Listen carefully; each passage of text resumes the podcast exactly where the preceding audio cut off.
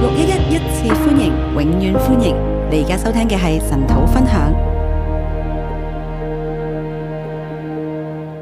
弟兄姊妹早晨，弟兄姐妹早安，今日咧我哋會講咧《士師記》嘅第七章，今天我们講《士師記》的第七章，我哋咧今日嘅題目係恐懼的世代，要看見神的手。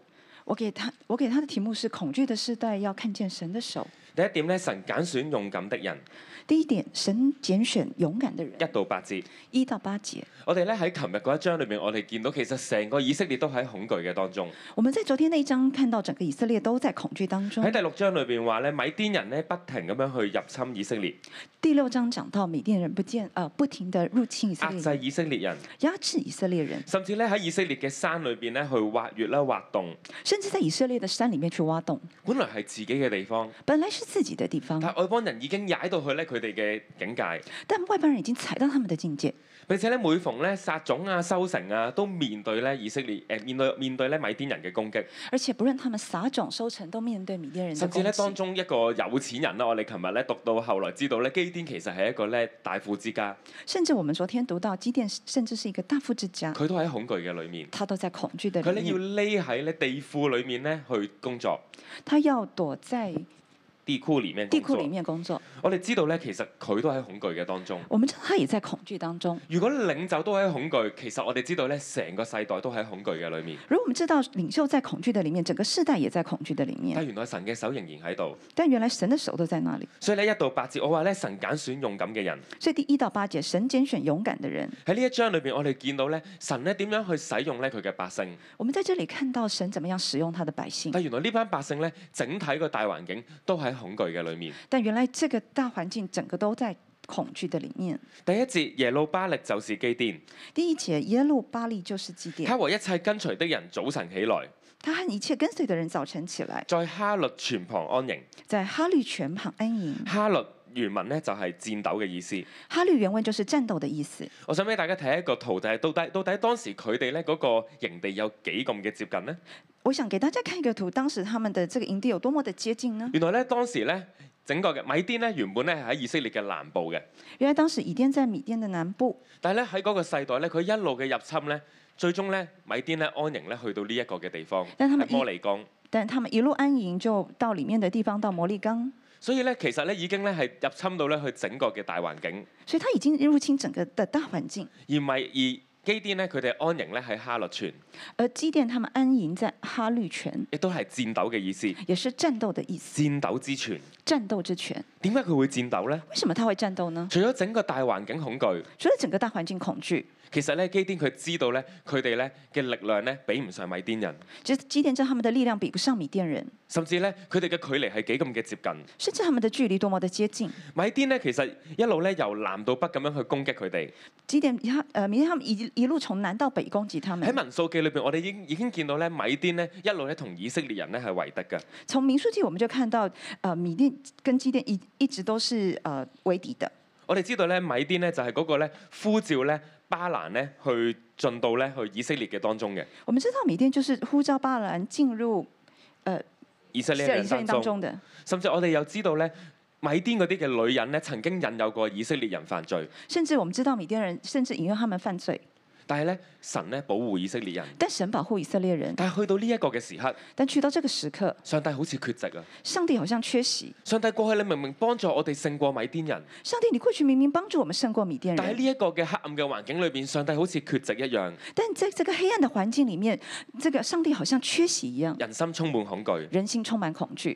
但係神喺呢一度佢再次嘅顯現。但神在這裡再次的顯現第。二節，耶和華對基甸說：第二節，耶和華對基甸說跟隨你的人過多，：“跟隨你的人過多，我不能將米甸人交在他們手中，免得以色列人向我誇大，我不能將米甸人交在他們手中，免得以色列人向我誇大，說是我們自己的手救了我們。說是我們自己的手救了我們。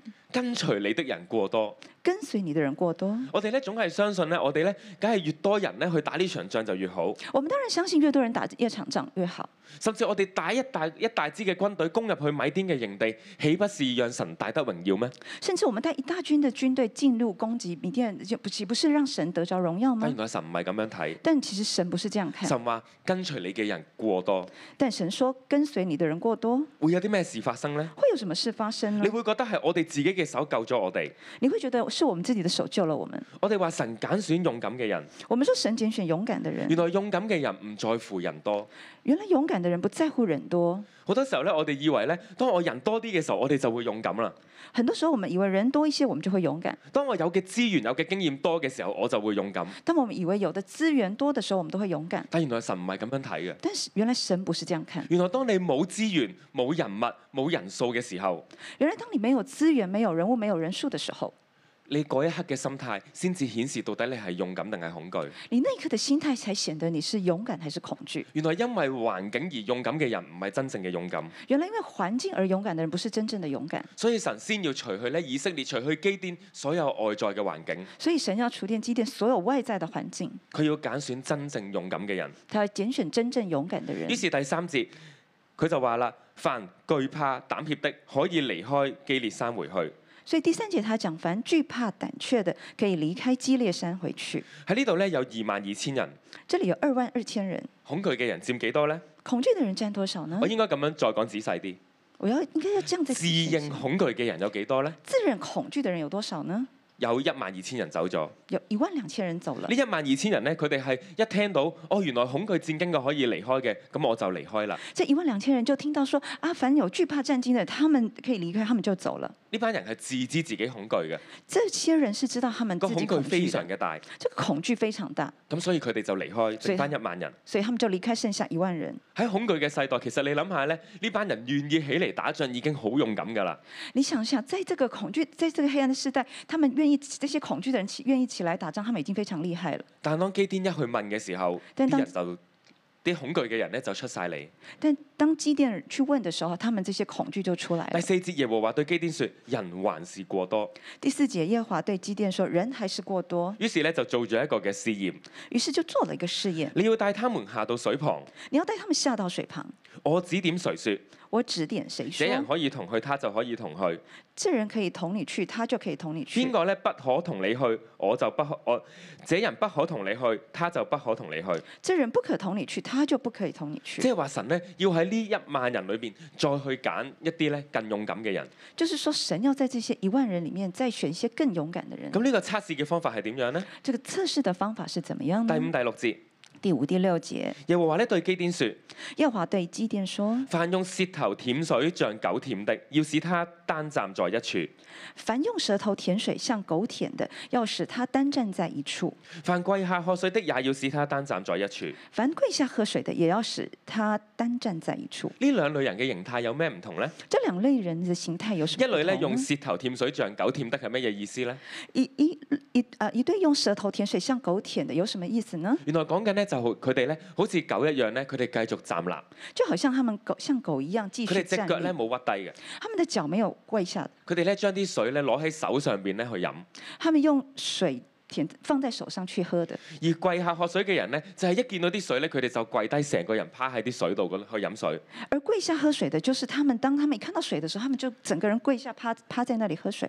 呢兩個狀態有啲咩分別呢？这两个状态有什么分别呢？一個嘅狀態咧係保持警醒、冷靜咁樣將啲水攞上嚟；一个状态就是他们保持警醒，把水从上面拿拿下来，下面拿下来。但另一個狀態就係一見到水咧，不迫不及待咧，佢哋就湧去啲水嗰度，佢哋就跪低去飲水。但另外一个状态就是，当他们看到水，就迫不及待来喝水。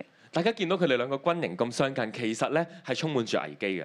其实你看，他们其实是充满危机的。但係呢一個嘅形態反映佢哋裡面都好驚，这个形态反映他们里面都很害怕，好驚咧去到戰戰場裏面冇水飲咧，我哋就好大鑊㗎啦。很惧怕他们在战场上面没有水喝，就非常的見到有水源就嗱嗱臨咧飲到幾多得幾多，看到水，他们就想说啊，能喝多少就喝多少，跪下喝水啊！跪下喝水。原來呢兩者係有分別。原来这两者是有分别耶。和華對基甸説第七節：第七节，耶和华对基甸说我要用這舔水的三百人拯救你們。：“我要用这甜水的三百人拯救你们。最後一萬人裏邊咧，得三百人咧，佢哋係咁樣企喺度飲水嘅。”最后一万人只有三百人是站着在那边喝當水。然咧，我哋咧知道更加重點係乜嘢咧？係嗰個嘅數字，但我们知道更加的重点是什么？是那个数本來字二。萬二千人，本来二万二千人，跟住一萬人，跟着一万人，跟住三百人。接着三百人。呢支三百人嘅軍隊嘅心理狀態又係點呢？这三百人的军隊的狀態又是又是怎本么來樣？係兩萬人一齊去打仗，本來是兩萬人一起打仗，最後淨係剩低三百人。最後只剩下三百人。你想象下，如果你係呢三百人嘅其中一個，你想想，如果你是三百人當中的其中一個，可能你就會好後悔啦。可能你就會很後誒、悔。早知我都跪低飲水啦。早知我也跪下喝誒、水，早知我都認我自己係恐懼膽怯啦。早知我也認自己是恐懼膽怯，但係咧，神卻要用呢一個嘅環境，但神卻要用這樣的環境，佢要揀選真係勇敢嘅人。他要揀選真正勇敢的人。但係頭先我講呢啲真係勇敢嘅人，係咪真係嗰個勇敢嘅狀態呢？那我剛剛說這些勇敢的人，是不是真的都在勇敢的狀其實都態嗯不呢？全然，其實都不全因然，為第八節咁樣講。因為第八節這樣說，這三百人帶着食物和角，其餘的以色列人基甸都打發他們各歸各的帳棚。這三百人就帶着食物和腳，其餘的以色列人基甸都打發他們各歸各的帳篷，只留下這三百人。只留下這三百人。原來留下嘅原文呢，係讓佢哋勇敢。原來留下的原文是使他們勇敢。神話即係再翻譯呢個意思係乜嘢呢？就係、神使這三百人勇敢起來，再翻譯就是神使這三百人勇敢起來，即係話其實呢三百人裡面都會有膽怯，就是這三百人裡面也有膽怯，但個分別係神讓佢哋勇敢起嚟，但分別是神使他們勇敢起來叫，佢哋可以繼續嘅前行，叫他們可以前行，叫佢哋繼續可以咧去到米甸人嘅旁邊。叫他們可以繼續去到米甸人的。弟兄姊妹，你會見到你會弟兄姐妹，你會看到，原來每個人心裏面都有恐懼嘅。原來每個人心裡面都有恐懼原。來呢二萬二千人裏面冇一個人係完全嘅勇敢，原來這二萬二千人裡面沒有一個人是完全的勇但係敢，相對勇敢一啲嘅呢，神已經要揀選佢；但相對勇敢一些的神已經要揀選他再勇敢一啲嘅呢，神話我要使你成為領袖。再勇敢一些的神就說：“我要使你成為領袖。弟兄姊妹，其實今日我哋整個城市呢，都係喺恐懼嘅裏面嘅，今”弟兄姐妹，其實我們今天整個城市都在這個恐懼的我裡哋呢，面。好多嘅決定呢，都係出於恐懼。我們很多的決定都是出於恐懼喺。過去幾年，我哋經歷過好多嘅試驗㗎，在過去幾年，我們經歷過很多的事例如例一個風聲話俾你聽冇廁紙啦，例如啊、有一個風聲就讓你說啊，沒廁廁紙。我哋邊有邊一個呢係好勇敢咁樣，哎我唔使睇咯，我哋唔去買廁紙啦。我們哪一個有這麼勇敢說啊，其不實用看冇了，我們不不去看了，我我們哋不用當買中廁個一紙。個個個都經歷過呢，經過超級市場就望下啲廁紙呢，仲有冇剩啦，有冇存貨啦。我們每一個人都經過，都有這個經驗，經過超級市場就看看這我哋個廁冇紙有人可沒有以存誇口貨。話，我哋喺呢個大環境裏邊，我哋係完全嘅勇敢。我們不能誇口，在這個大環境裡面，我們可以完全的勇敢。喺疫情嘅裏面，我哋面對嗰啲確診數字，我哋冇人可以誇口話，我哋完全嘅勇敢。在疫情的裡面，面對這些確診的數字，我們不能每個人說每個人都是完全的勇敢。但神喺呢度話俾我哋聽，但神在這裡告訴我我哋稍們，為勇敢一啲，我哋稍為相信神多一啲。我們稍微勇敢一些，我們稍微相信神一些，甚至啲見聖牧師琴日講，我哋稍為對神有多一啲嘅期待，或者是像昨天健身牧師所說，我們對神多一些期待，神就要揀選我哋。神就要揀選我們，並且當我哋起嚟成為嗰個勇敢嘅人，神話我哋同呢個世界就唔同啦，並且神說，當我們成為這個勇敢的人，我們就跟這世代不同我了，哋就可以成為被佢使用嘅勇士。我們就可以成為被他使用的勇弟士。兄姊妹，我哋都要做一個咁樣嘅選擇。弟兄姐妹，我們都要做這樣的選擇我。哋係恐懼嘅世代嚟㗎。我們是在恐懼的世代裡面，但我哋卻不定咁樣去同自己講，我哋要選擇勇敢，但我們卻不斷告訴自己說，我們要不斷選擇因勇為敢，神等緊一班咁樣嘅人去拯救佢嘅百姓。因為神等着這樣的一般人來拯救他的百姓好，第。二點係神看見領袖嘅恐懼。第二點是神看見領袖的恐喺恐懼懼，嘅世代裏邊，比較不恐懼嘅基甸就成為士師。在恐懼的世代裡面，比較不恐懼的基甸就成為事九實。到十五節，九到十五節，第九節那夜耶和華就吩咐基甸起嚟，下到米甸營裏去。第九節，當那夜耶和華吩咐基甸說：“起來，下到米甸營裡去。但係神知道領袖都恐懼。”但神知道領袖也恐第十懼。節，倘若你怕下去，第十節，倘若你怕下去，呢、個怕呢，其實就係第三節嗰個犯懼怕膽怯的嗰個懼怕。呢、這個怕就是第三節的凡懼怕膽怯的那個怕。一個嘅懼怕嘅基甸，如果你真係驚嘅話，你就帶住你嘅僕人下到呢個米甸營。這個懼怕的基甸，如果你真的怕的話，你就帶着你的僕人普拉下到那營裡咁去。第十一節呢、個基甸果然咧，佢就承認佢裏邊係懼怕嘅，就帶埋個仆人一齊去到米甸營。第十一節，這個基甸就承認他果然是懼怕，所以他就帶着這個僕人普拉第十下一到營節，旁。你必聽見他們說，然後你就有膽量下去供應。呃，第十一节，你必听见他们所说的，然后你就有胆量下去攻营。呢、個有膽量咧，同第八節嗰個留下咧係同一個字，这个第八节有胆量跟第八节的留下是同一个字，就係、神話咧，你係懼怕嘅，不過我可以使你勇敢起嚟。就是神说你虽然惧怕，但我可以使你勇敢起来。去到米甸營咧，第十三節咧，基甸就聽到有個人咧去傾偈，第十三节，基甸就听到有人在那边，兩個咧米甸人喺度傾偈。两个米甸人在那边聊天。佢話：我做了一夢，夢見一個大麥餅滾入米甸營中，他说：“我做了一个梦，梦见一个大麦饼滚入米甸营中，帳幕就翻轉傾覆了。战幕就翻转倾覆了。敵人講啲乜嘢嘢呢？敌人说什么话呢佢？話見到一個大麥餅滾落去帳棚裏面。他说：见到大麥餅滾入這個帳篷裡面。大麥餅對於以色列人係咩嘅意義呢？大麥餅對以色列人是什麼意義原來呢？大麥咧喺嗰個年代咧係最平最冇價值嘅農作物，原來大麥在當時是最便宜、沒有價值、最沒有價值的農作物，其實就係講緊咧以色列人呢班恐懼嘅以色列人，佢哋睇自己就係呢一啲嘅大麥餅，就是看說這些以色列人看自己就是這些大麥冰。但佢哋竟然喺夢裏邊咧就見到呢一啲咧冇價值嘅東西可以摧毀佢哋整個嘅軍營，但是他們就看到這個，他們這些最沒有價值的東西可以摧毀他們的軍營並，且佢哋係發夢見到。而且他們是發夢對於見當時到嘅。人嚟講，其實發夢就等於咧神親自嘅説話，在當時呢，他們發夢就是等於神親自說話，所以基甸聽到佢哋呢一個嘅對話，所以基甸聽到他們的這對話，其實神就勇讓佢勇敢起嚟。神就讓他們勇敢起來。嗰、個大麥餅豈不是講緊我哋呢一班充滿懼怕嘅以色列人咩？這些大麥餅豈不是說我們這些充滿懼怕的以色列人呢？但係神話佢可以用我哋叫整個嘅軍營去顛覆。但神說他可以用我們，讓我們使整個以色列這個軍營顛覆。並且咧，米甸人清楚嘅話，第十四節，這不是別的，乃是以以色列人約阿斯的兒子基甸的刀。第十四節他講說，這不是別的，乃是以色列人約阿施兒子基甸的刀。基甸知道係神讓佢聽見呢一個嘅畫面，基甸知道是神讓他聽到這個畫面，於是十五節佢就起嚟敬拜神，回到以色列人營中，說：起來吧，耶和華已將米甸的軍隊交在你們手中了。於是第十五節他就起來敬拜神，回到以色列營中，說：起來吧，耶和華已經將基甸的米甸的軍隊交在你們手中恐。懼嘅世代，連領袖都有恐懼，恐懼的世代，連領袖都有恐懼，但係神有恩典，但神有恩典，神咧親自嘅顯現，神親自的顯現，神體恤人嘅恐懼，神體恤人的恐懼。神話你有一點點嘅信心，神說：你有一點點的信心，好，我幫你一齊除去你嘅恐懼。我就幫你除去一切的恐懼。原來咧信心都有幾個嘅層次㗎。原來信心都有幾個層次。基甸嘅信心係小嘅信心，基甸的信心是小的信佢心真，係需要透過環境嘅印證，佢先夠膽行動。他需要透過環境的印證才來行動。但係咧，當我哋咧跟住喺六一一裏邊成長啦，其實我哋見到咧牧師師母甚至整個團隊嘅信心一路嘅提升。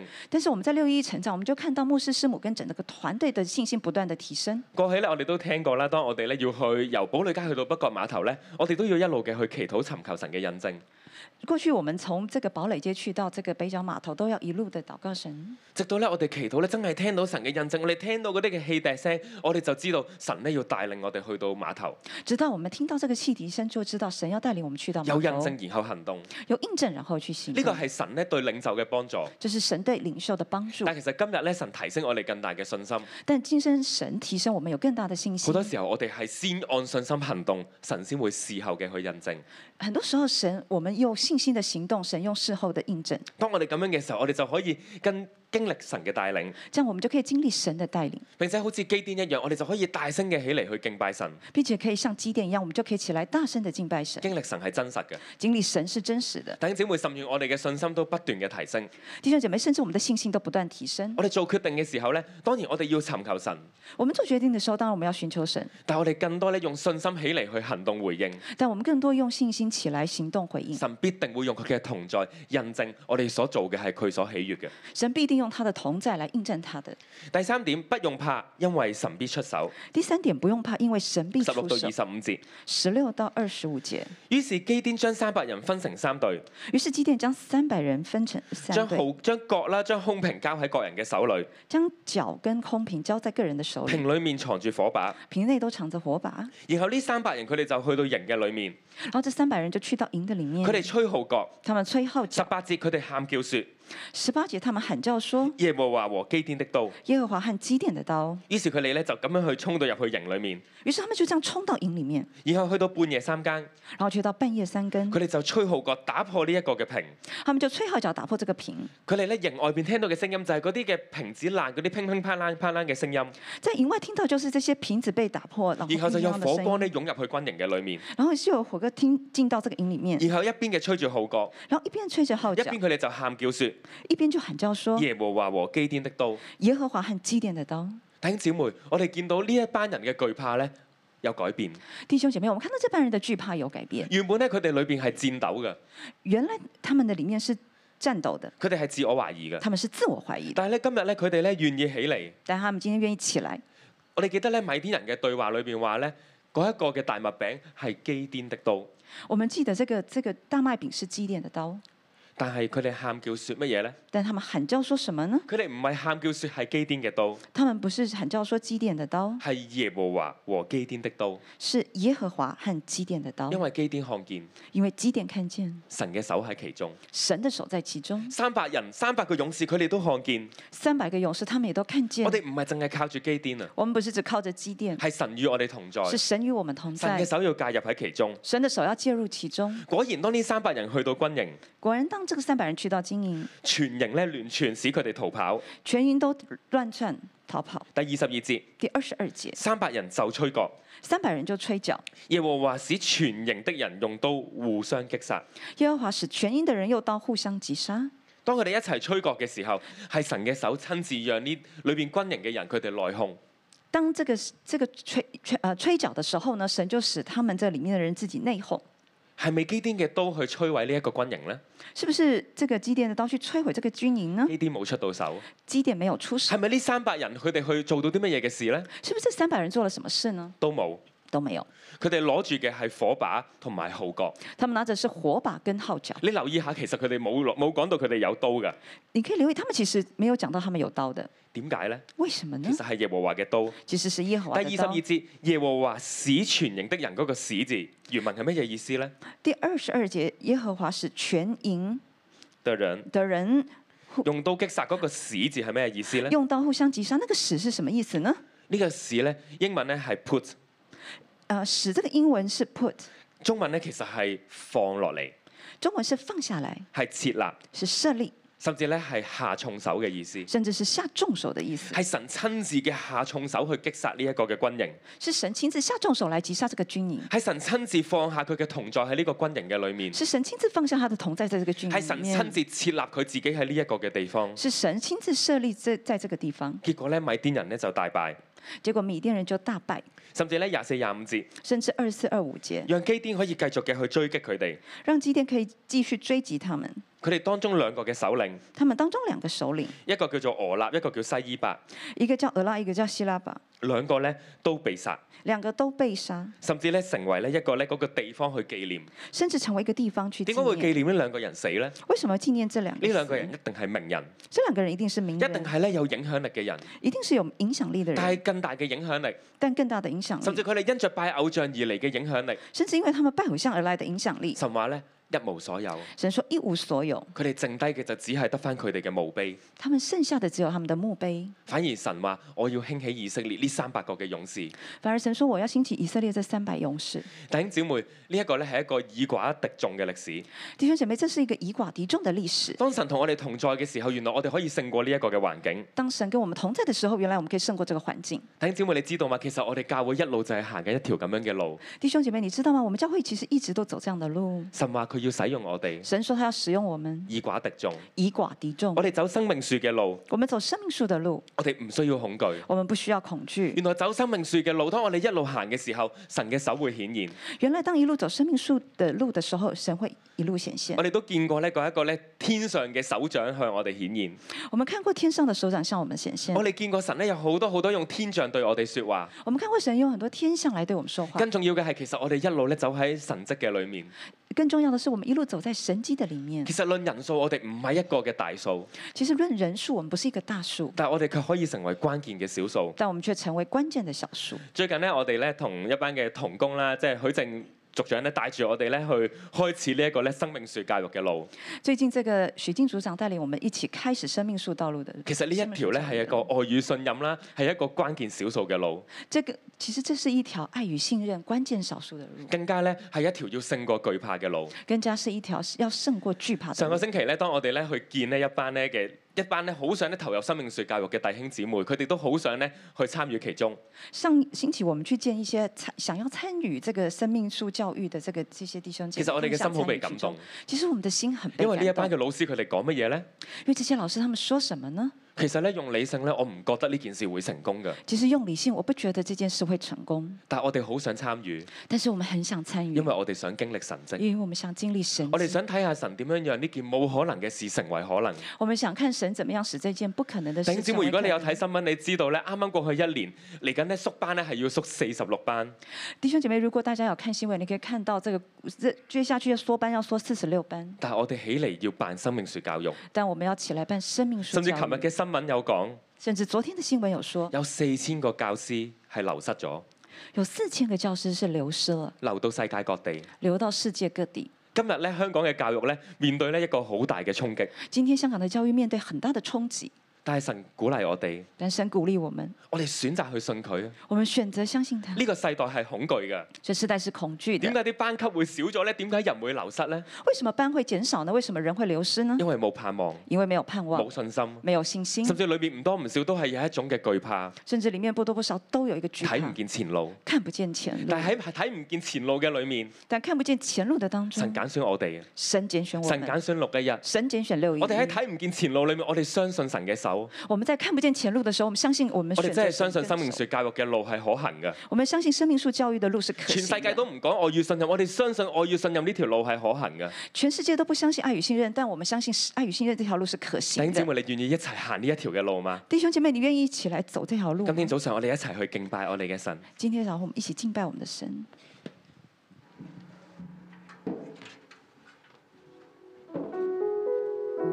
弟兄姊妹，線上嘅弟兄姊妹，我哋一同咧去敬拜讚美我哋嘅主，因為我哋嘅神咧，佢係叫我哋勇敢啦，讓我哋能夠咧起嚟嘅神，我哋咧一齊去讚美我哋嘅主，我哋嘅神，哈利路亞。耶和華是我的主，必不致動搖。有耶和華的幫助，還要懼誰呢？耶和華是我牧者，必不致缺乏。有耶和華作我荊棘，必全然得勝。耶和華是我的主，必不致動搖。有耶和華的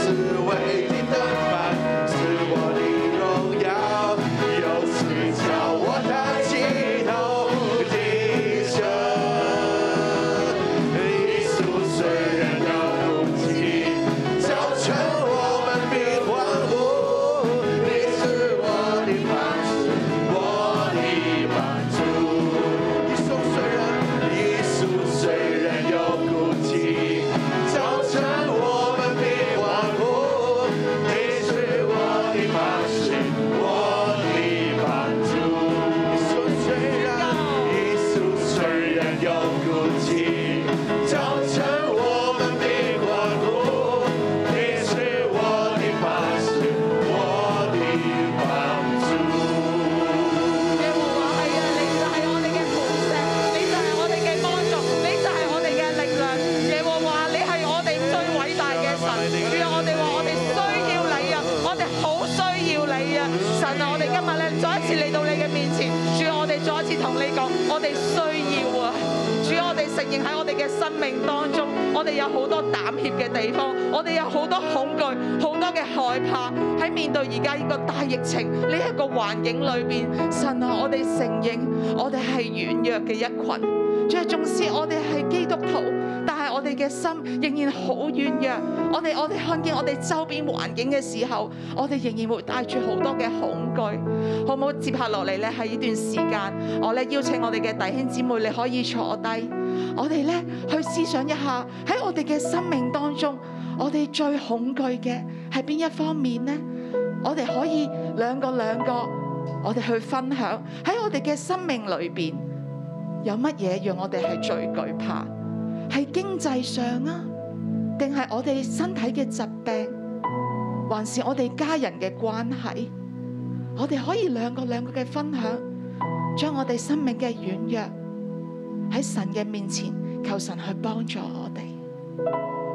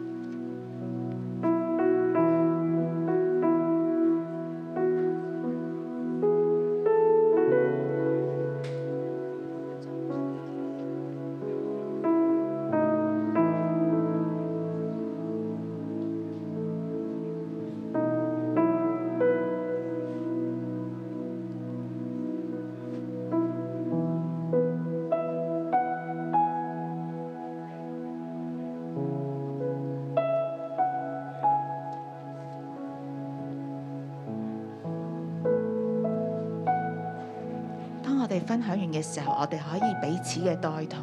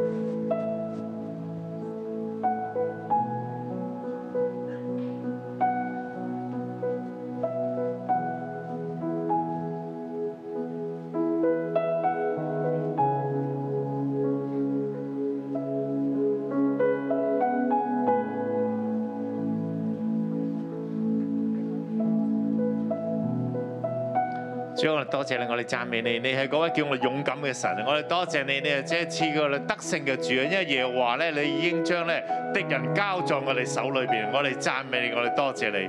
主啊，你唔單止叫我哋咧明白恐懼，並且咧係要咧不出拿攞着你俾我哋嘅勇敢，你更加叫我哋起來啊！主啊，我哋讚美我哋多謝你。我呢個時候咧，就邀請每一個人咧，你站起身喺經文裏邊咧，喺第九節所講話：起來下到米甸營裏，因我已將他們交在你手中，因我已將你他們交在你手中。呢個時候咧，我想邀請每一個人都站起身。站起身，耶和華讓呢位起來啊！面對你嘅恐懼，面對你覺得不可能嘅事咧，你咧將你嘅手攞出嚟，你將手攞出嚟，你一當你遞出你嘅手嘅時候咧，就話咧，耶和華我將我嘅恐懼啊，將我呢個敵人咧要交出嚟，由你去，由你去咧為我爭戰，為由你為我爭戰。當你面對我哋恐懼嘅時候咧，我哋裏邊咧，將我哋裏邊有好多嘅戰經啊，我戰鬥我哋裏邊就好似今日經文所講咧，哈律泉咧就係一個地方咧，讓我哋咧戰鬥地方。我哋為我哋生命咧，因為面對神要俾我哋走嘅路嘅時候，我哋懼怕地方，我哋開始禱告，為自己生命禱告。我哋呼求咧得着耶和華俾我哋嘅能力，我哋嘅刀，然後我為大家咧破除一個咧就係咧戰鬥嘅權勢，哈律泉嘅權勢，我哋為你咧禱告。我哋一齊開聲。開聲為自己將恐懼交出嚟，交出嚟，交出嚟，交出嚟，交出嚟。當你交出嘅時候咧，你見到戰鬥，你驚，你懼怕，可能你嘅關係啦，面對關係你懼怕，可能面對你嘅安全感、金錢啦、前路啦，可能你面對咧。一啲人覺得自己冇能力啊，會失敗嘅，周圍人都話俾你聽，冇可能嘅，冇可能嘅，冇可能嘅。方言喺你裏面嘅時候咧，神可能叫你咧回轉，神可能叫你咧去小組，神可能叫你咧要咧再試一次，可以咧悔改等等呢個方言都告訴你嘅時候咧，你仍然懼怕嘅時候，神話俾你聽，交出嚟，交出嚟，交出嚟，交出嚟。我哋嚟嘅嚟嘅嚟嘅嚟嘅嚟！我哋邀請大家閉上你眼睛，你喺度禱告，方言到閉上你眼睛。嚟嘅嚟嘅嚟嘅嚟嘅嚟嘅嚟嘅嚟嘅嚟嘅啦，嚟嘅啦，嚟嘅啦！我咧咧喺你裏邊有恐懼嘅，喺裏邊有戰鬥嘅，我奉耶穌我名拉成條大刀，佢都一齊咧戰鬥嘅黑暗權勢，一隻恐懼嘅力我幫你捆綁你，我幫你捆綁，逼你咧離開，離開，離開，離開！我哋將捆綁一齊咧，懼怕，一齊憂慮，一齊冇信心，一齊覺得冇能力嘅一切呢啲嘅方言，我奉耶穌嚟命令你，而家就離開。我奉耶穌喺聖靈大刀斷開你，捆綁你，分佈你，完全離開，完全離開。主，我哋讚美你，我哋多謝你。喺今日嚟講咧，我哋要起來，呢個時候咧邀請大家咧用一個信心行動。我哋唔單止起來，並且向前行，向前行。你咧揾呢個地方，你向前行，你踏步向前行。呢個就係下到下到米甸營裏，因我要將他們交在你手裏邊。你嘅腳咧一般踏步，我就向前行，我將踏步捉到咧下到米甸營裏，因為我要將他們交在你手裏邊。進到你覺得恐懼不可能成就嘅事情上面，神要為你成就一切大事。主啊，讚美我，多謝你。我要這一生緊緊跟隨，越過遍地的世界，看見你在我身上作為，讓我能成為其他軍隊，為你走出這世界，發光發熱無所畏，帶着信心我絕不後退。我要這一生緊緊跟隨。永不偏離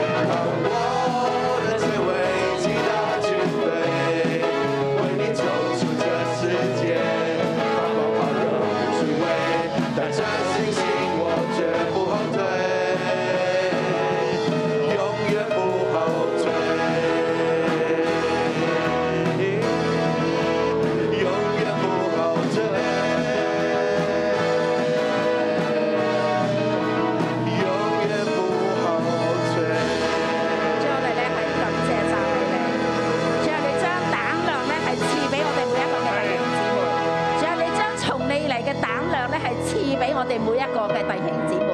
係弟兄姊妹咧，當咧係呢三百人咧，佢進入去到米甸嘅軍營嘅時候咧，佢哋嘅手係乜嘢啊？經文話佢哋手只係攞住火把嘅咋，同埋攞住號角嘅。一陣間我哋邀請號角隊咧嚟咧吹號嘅時候咧，我邀請我哋每個人，你手象徵你攞住火把。我要嚟宣告咧，要話咧係使米甸嘅軍營咧係要起來咧互相用刀嘅擊殺。我哋每個人就遍地嘅嚟行走，象徵咧喺二零二三年嘅裏邊，耶和華要使我哋嘅仇敵喺我哋嘅面前咧係自相殘殺，耶和華嘅膽量要降臨喺我哋每個人嘅身上，而我哋每一個人都要得着呢一個咧基甸耶和華嘅道，好嘛？當我哋一陣間一齊咁樣咧行嘅時候，你要想象你就係嗰個神揀選嘅軍隊，你就係嗰三百嘅勇士。你就起來行走。喺靈嘅裏邊咧就去宣告，當你行走嘅時候，你就進入米甸嘅地方，因為耶和華今日佢將佢交俾你，神與你同在，好嘛？我請敬拜隊，我哋請好樂隊，我哋每個人 ready，我哋都可以噶嘛，係咪？我哋站立嘅，我哋一齊嘅，我哋一齊嚟，主我哋咧係起來，我哋今日咧就要得着從你而嚟嘅力量，從你而嚟嘅膽量，主啊，你嘅勇敢，你嘅靈係進入我哋每個弟兄姊妹嘅心，我哋一齊嘅起身，我哋就行。你就行，你就一路行嘅時候，你一路去同神講喺今年嘅裏邊，基甸嘅營係乜嘢嘢？係我哋嘅經濟，只有我哋要進入咧，係我哋嘅經濟嘅地方嘅裏邊，我哋去得着佢，係我哋要咧係進入咧係呢一個健康嘅裏邊去得着佢。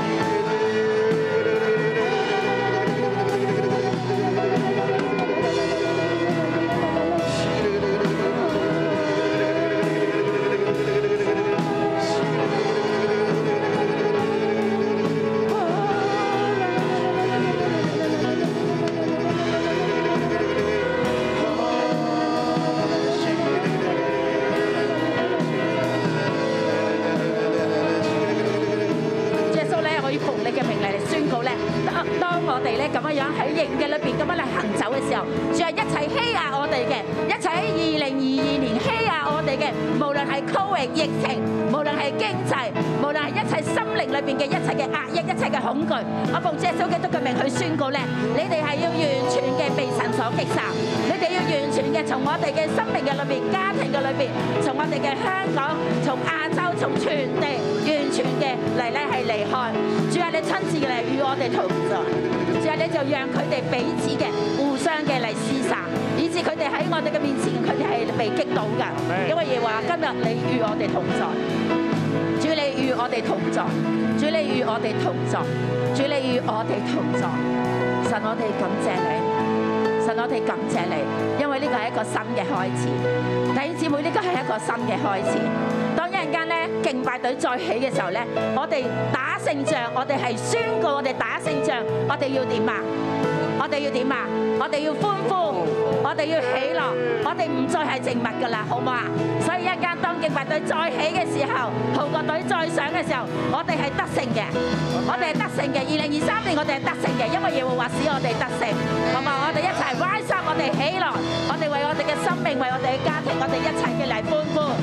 我要这一生紧紧跟随，永不偏离你视线，看见你在我身上作为，让我们成为极大军备，为你救赎这世界，包容包容不虚伪，带着信心我绝不后退，我要这一生紧紧跟随。永不变你的世界，看见你在我身上作为，让我能成为极大军队，为你救赎这世界。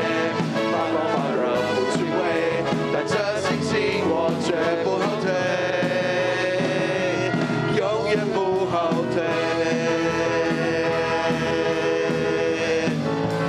永远不后退。哈利路亚。請大家舉起手領受祝福。主多謝你，我哋永遠都唔後退。主，我哋喺你嘅面前承認我哋裏面嘅限制同埋軟弱，但係主，我讚美你，主你祝福我每一個弟兄姊妹，神與我哋同在。主啊，你屬天嘅愛同埋信心臨到呢一度每一個弟兄姊妹，愛既完全，就將懼怕除去。主啊，喺愛與信任嘅路上，我哋選擇跟從。主啊，你將個剛強勇敢嘅心釋放俾我哋，讓我哋喺二零二三年經歷你大大嘅得勝，因為耶和華為我哋呢度每一個人爭戰，並且你嘅禱告神必定應允，讓你嘅心滿足快樂。奉主嘅名祝福你，阿門。